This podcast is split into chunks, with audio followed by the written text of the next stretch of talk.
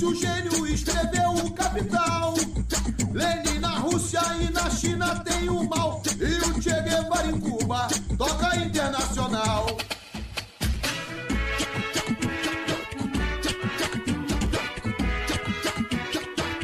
Bom dia, boa tarde ou boa noite, camaradas. Eu sou a Tainá e bem-vindos a mais um Hábito Saber, seu podcast sobre política, educação, sociedade e atualidades.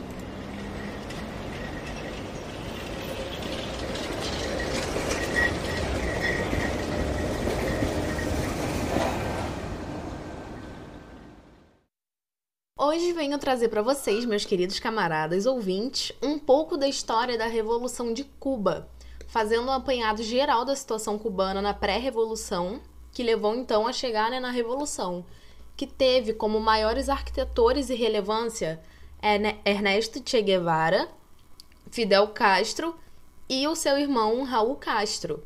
Espero que com esse episódio a gente possa esclarecer o que foi e como foi desenvolvida a Revolução Cubana e como referência utilizei em grande parte o livro A Revolução Cubana de Luiz Fernando Ayerbe, que faz parte de uma coletânea chamada Revoluções do Século XX. Para esse papo, dividirei em três blocos: quem foi Ernesto Che Guevara, quem foi Fidel Castro e, por fim, como ocorreu e por que ocorreu a Revolução Cubana.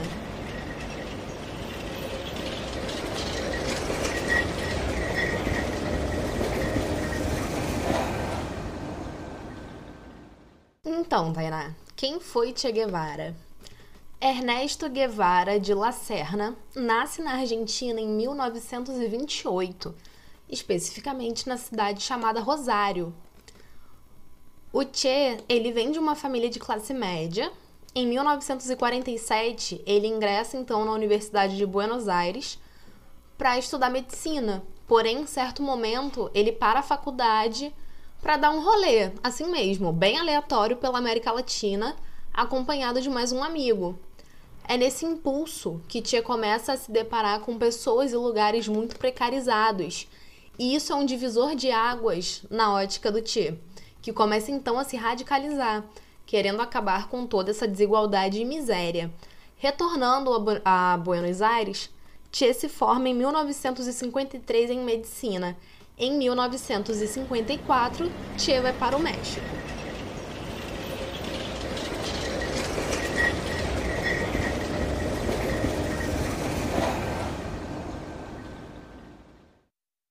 Já Fidel Castro, com o nome de batismo de Fidel Alejandro Castro Cruz, nasce em um vilarejo de Cuba chamado Biran, na, na província de Holguín, Holguín, essa eu não sei falar, em 1926. Em 1932, ele é mandado para Santiago de Cuba para estudar num colégio chamado La Salle. Em 1945, Fidel então vai estudar em Havana no Colégio de Belém. No mesmo ano, ingresso na Faculdade de Direito em Havana. E em 1950 conclui seu doutorado. Fidel começa a flertar com o movimento revolucionário por volta de 1947, quando passa a atuar ativamente no movimento estudantil e ingressa no Partido Socialista do Povo Cubano.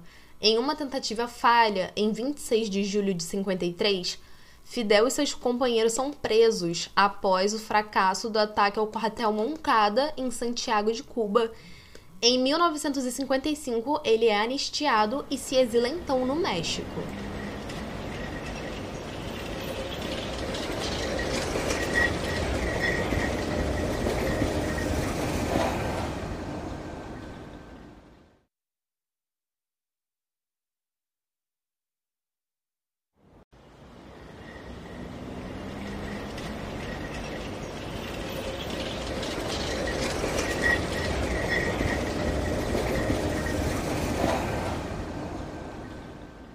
Agora que a gente já entendeu um pouquinho quem é Fidel e quem é Che, eu vou falar um pouco sobre Cuba na pré-revolução. Cuba ele foi o último país colônia da América Latina, levando 30 anos para conseguir sua independência, já que era colônia da Espanha. A independência de Cuba ocorre em 1898. A Segunda Guerra pela Independência de Cuba recebe apoio dos Estados Unidos, que logo proíbem os cubanos de participar ativamente da conquista da sua independência. Com isso, os Estados Unidos ocupam militarmente Cuba e em 1902 é imposto um governo provisório. Os Estados Unidos então oferecem, entre muitas aspas, tem que rir para não chorar, uma proteção para Cuba, com a seguinte condição: de que ele pudesse pegar o que quiser e comprar terras. Tudo isso com o quê? Com olho grande no carvão que era produzido em Cuba. Com a democracia muito fraca ainda em Cuba, Fulgêncio Batista, apoiado pelos Estados Unidos, aplica então um golpe de Estado em Cuba.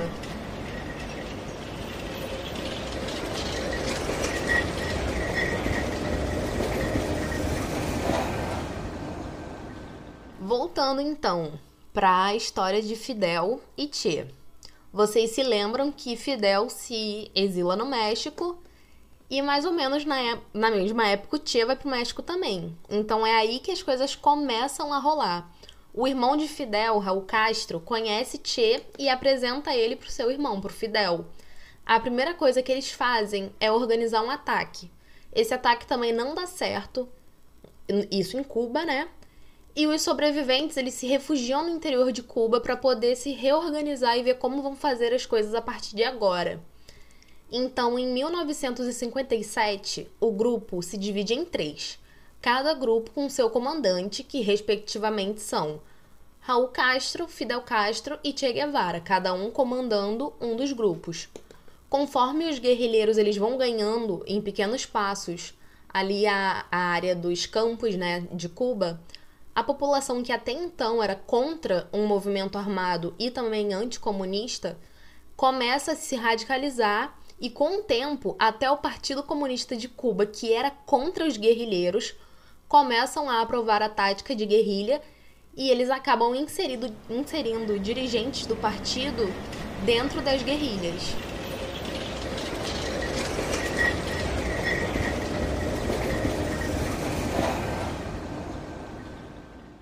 Então, né, com as guerrilhas ali conseguindo ocupar boa parte de Cuba, em 31 de dezembro de 1958, Fulgêncio se vê sem saída e mete o pé de Cuba.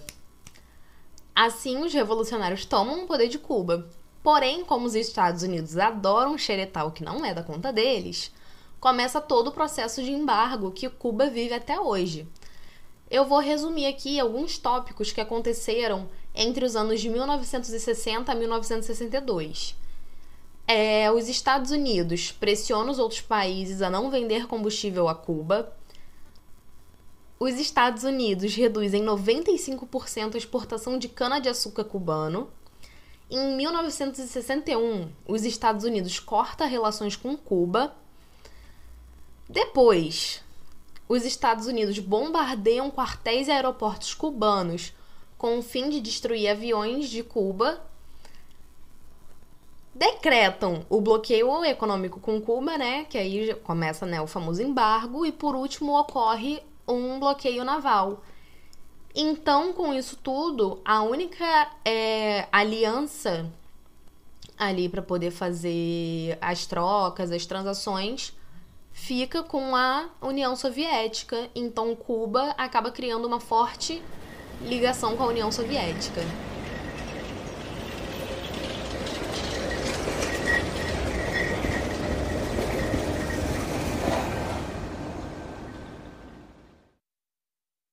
Muito obrigada por escutar até aqui. Se você gostou, compartilha com seus camaradas e vamos fazer esse projeto crescer. Me siga nas redes sociais, tanto no Twitter quanto no Instagram, é só buscar por arroba lembrando que matos são com dois T's. Gostou do conteúdo e quer ajudar a crescer? Só se tornar um apoiador em apoia.se barra Saber. Você pode ajudar com o valor que puder a partir de um real por mês. Vou ficando por aqui e até o próximo Hábito Saber.